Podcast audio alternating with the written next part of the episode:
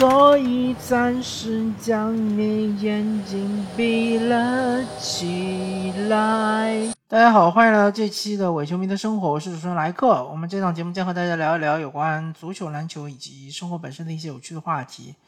其实，对于国足的第一场对澳大利亚的比赛，我个人没有太多的想要说的地方。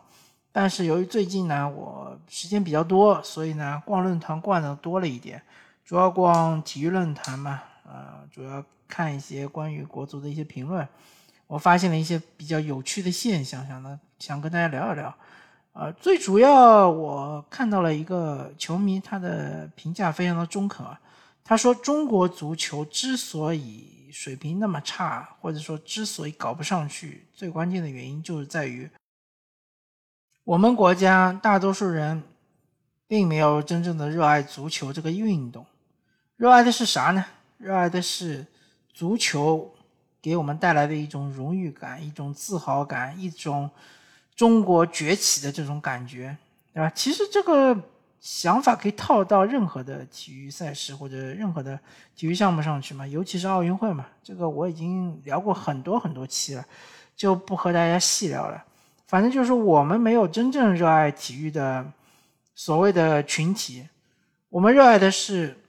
体育给我们带来的荣誉感，那所以说，一旦国足没有给我们带来荣誉感，我们第一个想到的就是要去批判他，要去要去把他给骂醒啊，或者说要去呃踩上一万脚啊，对吧？或者要去调侃他，或者说要。呃，发泄心中的愤怒啊，对吧？你为什么我对你关注这么多，呃，浪费了我那么多的时间，最终怎么回事啊？怎么没有给我带来荣誉感，对吧？没有给我带来自豪感，怎么回事呢？所以说，大多数人就开始把国足当成一个，呃，说的不好听点，就当成一个痰盂嘛，对吧？或者当成一个这种垃圾桶，就把心中的各种负能量就往里塞嘛。这个现象非常的有趣啊，但确实非常的悲哀。呃，如果说我们是一个热爱足球的一个民族，或者说热爱足球的这么一个国家，那么一旦遇到像是国足零比三输给澳大利亚，那我们往往的反应会是说，啊，这一届国足确实不行，对吧？那么我们想办法在后面几届国足，或者说我们想办法自己。能够为足球做出一些什么呢？比如说，我们自己去有时间多去踢踢球；比如说，我们让自己的孩子多去踢踢球，对吧？比如说，我们多去买几件这个各个俱乐部的正版球衣，对吧？支持一下俱乐部，对吧？比如说，我们多去现场看看比赛。我们可以做很多事情啊，对吧？但是没有人做，没有人做任何一件事情。大家做的唯一一件事情就是在网上骂。啊，骂国足，或者骂这个李铁，对吧？其实很多人根本就不了解中国足球最近这段时间到底有啥变化，特别是中超联赛啊，到底是什么情况，对吧？就开始开骂，呃，有一些这个说法非常的荒谬啊，我就稍微举几个例子，比如说，首先说为什么李铁。不使用规划球员，对吧？说花了那么多钱啊，搞了那么多规划球员，你为啥不让他们上场？第一，规划球员这个要求不是李铁提出来的，是里皮提出来的。里皮那个时候，首先他第一点他是，呃，怎么说呢？他曾经是广州恒大的，呃。所谓的什么恒大足校的名誉校长，对吧？他其实原来广州恒大想请他做主教练的，但是呢，国家队横刀夺爱，对吧？同时呢，里皮去了国家队之后呢，觉得国足这些人的水平不行，说一定要搞一些规划球员。那么恒大队呢，就呃应里皮的要求呢，就帮忙规划了一些球员。至于说这些球员真正的到了现在。那那个时候应该是一八年的时候，还是一九年的时候？反正到现在已经两三年过去了。首先，球员的水平是明显下降的啊，没有一个球员是水平提高的。包括哪些球员呢？像是什么高拉特啊、阿尔克森啊、呃，这个阿兰啊，对吧？还有就是阿罗西啊、阿洛伊西奥啊，这样几个球员。那这些球员都是恒大规划的，当然还包括北京国安规划的李可，对吧？恒大还要规划了布朗宁，呃，还有其他的一些球队好像也规划了一些球员，但具体的我倒。不是特别记得，因为有些球员不能代表中国国家队上场，所以，呃，我们也无所谓，对吧？我们也就不不再忽略不计。那么就说恒大规划的这几位球员，首先他们基本上都是前场球员吧，除了布朗宁，布朗宁现在是国足的主力中后卫，对吧？你就不能说李铁不用规划球员了嘛，对吧？在布朗宁这一点上，场场首发。那其他那些人呢？阿尔克森、阿兰。阿洛阿洛伊西奥以及高拉特，高拉特是无法上场啊。高拉特我们就旁边暂时不表。还有像是小莫特，呃，范费尔南迪尼奥，费尔南迪尼奥呢是受伤，对吧？受伤他是，而且他强烈要求回巴西治疗。那么大家都知道，巴西的疫情是非常严重的，而且我国我们国家对于巴西的这个呃，就是。航空线路上面是有非常大的限制的，所以他去了巴西，啥时候回来，能不能回来都是一个变数。那么这个小摩托费尔南迪尼奥就暂时也不说啊，也按下不表。我们就说，呃，这个阿尔克森、阿兰和呃野牛，对吧？那野牛这个水平，我相信可能很多很多在网上骂的球迷，其实很久没有看中超了。野牛已经在中超消失了很久了，消失大概差不多三年。他状态最好的时候，其实是在山东鲁能，那个时候，啊，他确实是可以大杀四方，凭借他的身体素质，可以，呃，说是中超的顶级前锋之一，可以这么说。但是三年之后呢，他其实已经混迹于中甲，而且他连中甲都踢不上了。很多人说野牛不是最近在中超踢后腰踢的挺好吗？大家要知道啊，广州恒大的实力在整个中超中还是很强的，而且中超的这个对抗水平也好，节奏也好，和整个这个亚洲区十二强赛是远远不能比的，是远远远远不能比的。因为十二强赛你面对那些选手，面对那些球队，像是日本队啊、澳大利亚队啊。可能沙特队是一个例外啊，但是日本和澳大利亚大多数的球员都是从五大联赛回来的，至少是这个像是比利时甲级联赛啊，或者是葡超啊这样的二流联赛里面回来的，他们这个对抗节奏绝对要强过中超。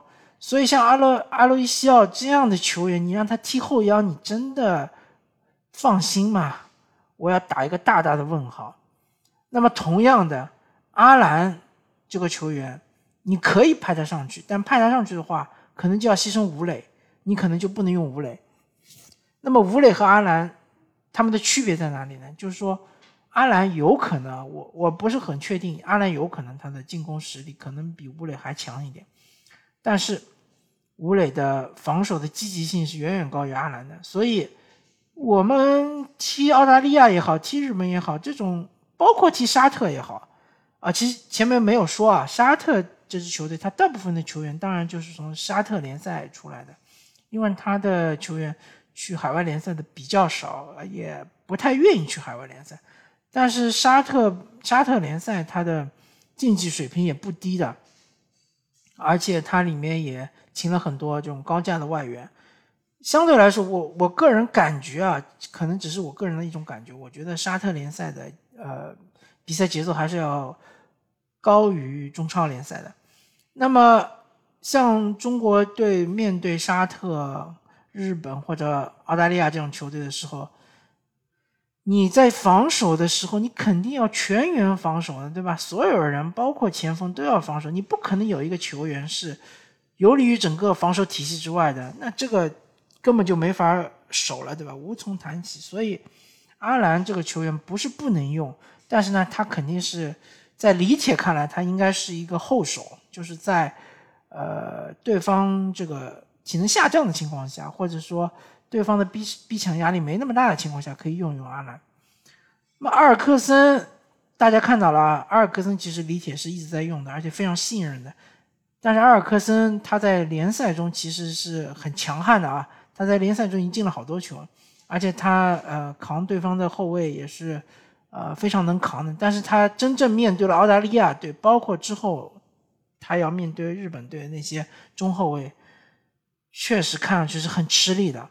那这个就很简单嘛，还是那句话，就是我们联赛的水平太差，和对方对手他们所平时习惯那种联赛的节奏也好，对抗也好，完全不是一个档次。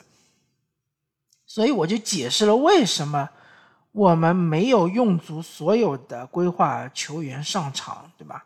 李可我不太清楚，李可有可能是上来，我因为我对第一场比赛也印象不是很深刻。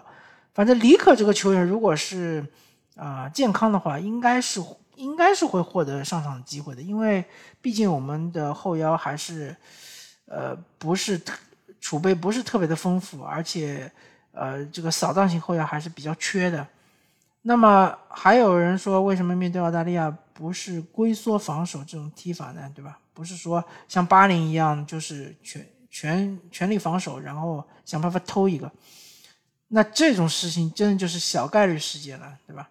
而且一支国家队永远是靠这种摆大巴的这种踢法是永远不会进步的，这点我是呃赞成李铁使用这种控制性打法，我我是赞成他尝试这种打法的。当然，还有一个就是足球规律了，就是说防守永远是比进攻消耗体能更多的。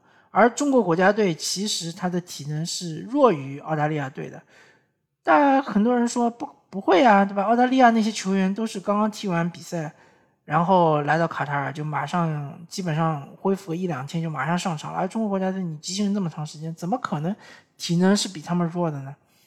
这个就很多人可能真的就是不太关心中超联赛。中超联赛为了为国家队腾出足够的所谓长期集训的时间。它其实是非常强的压缩了比赛的这个呃密度啊，其实是把比赛密度加的非常非常大。它是一个月之内踢了九场比赛，有的球队踢了十场比赛，然后基本上就是一周双赛，甚至于一周三赛，有点像英超的这种圣诞呃圣诞赛季，就是呃圣诞赛期，非常非常累啊。这些球员嗯，等他们踢完比赛。之后，国家队的国脚踢完比赛之后有一些受伤了，像是什么明天啊，呃，还有还有谁？反正就是右后卫，两个右后卫都受伤了，对吧？除了受伤之外，那些球员也是处于一个非常疲劳的阶段，是处于受伤边缘。所以，国家队集训回来之后，大部分情况下都是处于一个恢复状态、恢复期，恢复大家的体能，对吧？但是这些时间还是不够。远远不够，因为他之前的这个体能消耗实在是太大。而相反，其实澳大利亚队那些球员，他们其实处于一个联赛的，就是进行的状态中，他们是处于一个比赛节奏中嘛，就可以这么说。不管你是一周双赛也好，是一周一赛也好，他中间，呃，中间来国家队踢比赛，他是一个处于一个非常好的体能状态，也是一个非常好的节奏中。呃，也是很正常的踢，而且澳大利亚这些球员从欧洲联赛来到卡塔尔，他的时差是很少的，比起他回澳大利亚，其实时差是差很多啊。因为澳大利亚的时差其实和中国是差大概两个小时到三个小时，那么和欧洲差距就很大了，肯定要七八个小时或者五六个小时，但和卡塔尔比起来，可能就呃时差就没有那么多。所以相反，可能澳大利亚的体能优势要比中国的更强。那么李铁采用这个方法，呃，可能也是有它的道理的，有一定道理的。虽然这比赛踢得有点难看，但是不管怎么说吧，呃，如果你是死守的话，很也很有可能到了六十分钟或七十分钟，体能崩盘，你一样是顶不住澳大利亚的进攻的，而且更难看，可能连射门都没有。这场比赛是七次射门，零次射中，对吧？如果你是全场龟缩防守，有可能零次射门、零次射中，更难看。那么不管怎么说嘛，其实，呃，我我个人是觉得，我们国家队以现在实力来说，踢澳大利亚也好，踢日本也好，你换哪个教练都是一样的。至于你说下面那些规划球员有多么多么厉害，这都是大家的意淫啊。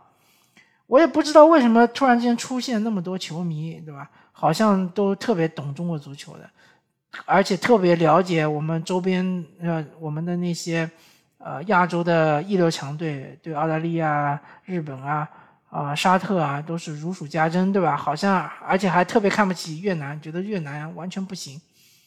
我不知道这些球迷是哪来的，我也不知道这些球迷最近几年有没有看过比赛，有没有看过中超联赛，有没有看过。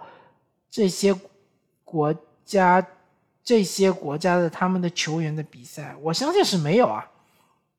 我相信百分之九十以上的球迷都是没有，他们都是云球迷啊。他们都是等到比赛结束了，然后啊一看一刷微博，啥？中国国家队零比三输给澳大利亚，怎么可能？怎么回事儿？肯定是瞎踢，对吧？肯定是瞎搞，肯定是这个教练呃脑子有问题。肯定是种种种种种种，然后就去网上刷帖乱骂啊！这种，我我发现我们现在这个球迷都处于一个非常癫狂的状态，处于一种就是说只有我说了，只有我说的是对的，你们说的都是错的，对吧？而且不管别人的这种理性的分析没有，反正就是说，我认为我认为的事实就是事实，我认为中国队。现在就是亚洲一流，我认为我们就可以抗衡日本、澳大利亚，我认为我们就可以完虐阿曼和这个越南。我觉得大家应该稍微理性一点啊，应该这个清醒一点，稍微大家稍微去看一些理性的媒体的分析啊，不要老是看那些骗流量的媒体啊。这骗流量的媒体的套路嘛，很简单呀，先上来。对澳大利亚之前，就先先说一些澳大利亚的他们的种种的这种啊不利的消息，对吧？一个嘛是说主场取消了，第二个嘛是说好多的主力，包括队长不愿意呃为澳大利亚出战，因为由于是疫情啊，包括防疫的这些措施，对吧？第三个就是他的主教练本身也。变成了光杆司令，因为他们的这个教练团队都被隔离了。第四个就是他们好多球员都是四十比赛之前四十八小时刚刚到达赛场，是吧？嗯，好像是舟车劳顿，好像是非常累啊。我我刚刚就解释过了嘛，其实欧洲到这个卡塔尔到这个呃沙呃到阿拉伯地区其实不远，飞机的这个航程不是很远，比起去澳大利亚要近多了。然后时差也不是非常厉害，对吧？其实是利好哦，我也不知道为什么那么多自媒体说澳大利亚反正各种不利啊。中国国家队对吧？又有那么长时间集训，肯定就是准备非常充足，对吧？然后澳大利亚也是处于一个下降期，整体实力已经是到达低谷了，对吧？中国队很有实力，能够很有机会能够爆一个冷。啊，再加上之前阿曼刚刚一比零赢了日本，我中国为什么也不能来一下呢？对吧？这叫什么？呃，王侯将相宁有种乎？对吧？好，那么然后比赛结束零比三之后，这这帮媒体又跳出来了，说啊，中国队怎么踢成这样？怎么踢的那么垃圾？肯定就是说教练水平太差，或者说。教练为什么不用规划队员，对吧？有那么多规划，花了那么多钱打水漂，是吧？又说队员都是出工不出力，怎么怎么样，啊？哎，反正这些媒体就是，呃，翻过来倒过去就是骗流量。少看看这些媒体，多看一些稍微理智一些的媒体啊。最起码有一些媒体会说中国在世世界的排名是七十几位。澳大利亚的世界排名是三十几位啊，差距非常大。这个世界排名不会骗人的，相信我。当然，如果你是前十位的水平，那可能会稍微有点欺骗性。比如说比利时，常年是世界排名第一的，但是他在世界杯也好，欧欧锦呃欧洲杯也好，好像从来没有进过决赛。但你是一个 七十几名和一个三十几名，那你这个差距从。这个世界排名还是能够体现出来的，呃，再何更何况中国队有多久没有踢这个叫什么呃世界 A 级赛事了。除了他们四强赛后面踢了什么关岛、马尔代夫啊、菲律宾啊，加上叙利亚，就这么几场比赛之外，你真正的有什么热身赛吗？没有呀，对吧？没有世界 A 级赛事，所以第一个无助于排名的提升，第二个你根本就摸不出底嘛，摸不出你中国队到底是啥实力。你对自己的定位也是有问题的，所以，呃，我就奉劝我们的一些球迷，如果你不是真正的对足球感兴趣，你就放弃这一块吧，你就别去看中国足球，也不要去看这些新闻了，也不要去帖子下面骂，没有意思，浪费你自己的时间。如果你真的对足球感兴趣，那么。呃，可以去看看中国中国国家队的比赛，对吧？毕竟十二强赛就是我们的世界杯，因为我们我我个人是期望值管理还是不错的啊，我觉得我们是不太可能出现的。那么十二强赛面对澳大利亚也好，日本也好，人家是全主力跟你踢啊，机会非常难得的。你以后过了这个春就没这个地儿了，等到你什么世界杯外围赛一过。等到世界杯一过，你再想找这些日本队啊、澳大利亚，你想给他们踢友谊赛，他们才不会招所有的主力回来呢，对吧？所以利用好这个机会，好好的去呃去感受一下亚洲超一流球队到底是怎么样的水平，大家看一看，对吧？对自己的呃预期要是或者期望值要有一定的管理，呃预期管理嘛，对吧？大家要对于中国国家队的水平要有一定的认识，不要呃太高估自己的水平，这样没有意义啊。如果你真的对国足感兴趣，那么大家就看一看，看一看什么结果你应该都能够接受。输日日本也好，输澳大利亚也好，输越南也好，输阿曼也好，我觉得都正常。输沙特都是正常的，没有球队是不能输的，对吧？本来嘛，这个竞技体育就是这样，很残酷的。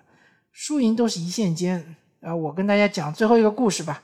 九七年的时候，中国国家队那时候出征世界杯十强赛啊，外围赛十强赛。那时候我们是踌躇满志，对吧？觉得我们是亚洲一流强队，呃，可以媲美这个韩国，对吧？可能永远都是输给韩国的，但是我们觉得我们实力是达到韩国这水平的。沙特我们也不怕，对吧？然后第一场比赛面对亚洲新贵伊朗，那时候一九七年之前的伊朗还没有呃现在的这样的这种亚洲一流强队的这样的底蕴没有了。我们当时主场荆州踢伊朗，上半场二比零领先，对吧？范志毅罚进个点球，李明小李明一个漂亮的侧身侧身凌空打进一个非常漂亮的球，二比零领先。感觉稳了，这比赛对吧？我们实力又比伊朗强，伊朗又不杀强队，对吧？也是不知道哪里冒出来的。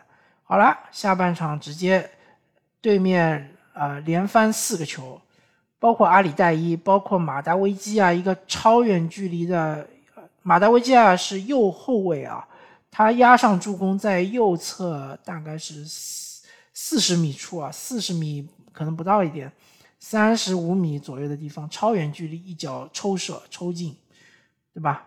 还有什么阿齐兹啊，什么阿里代伊啊，呃，这帮球员对吧？纷纷进球，最终就被打懵了嘛。第一场打懵了之后，后面，呃，九七年反正世界杯外围赛十强赛，大家可以去网上百度查一下嘛。反正就第一场懵了之后，后面的比赛就。呃，当然也有有一些比赛还踢得不错的，但是整体的这样一个趋势就不行了嘛。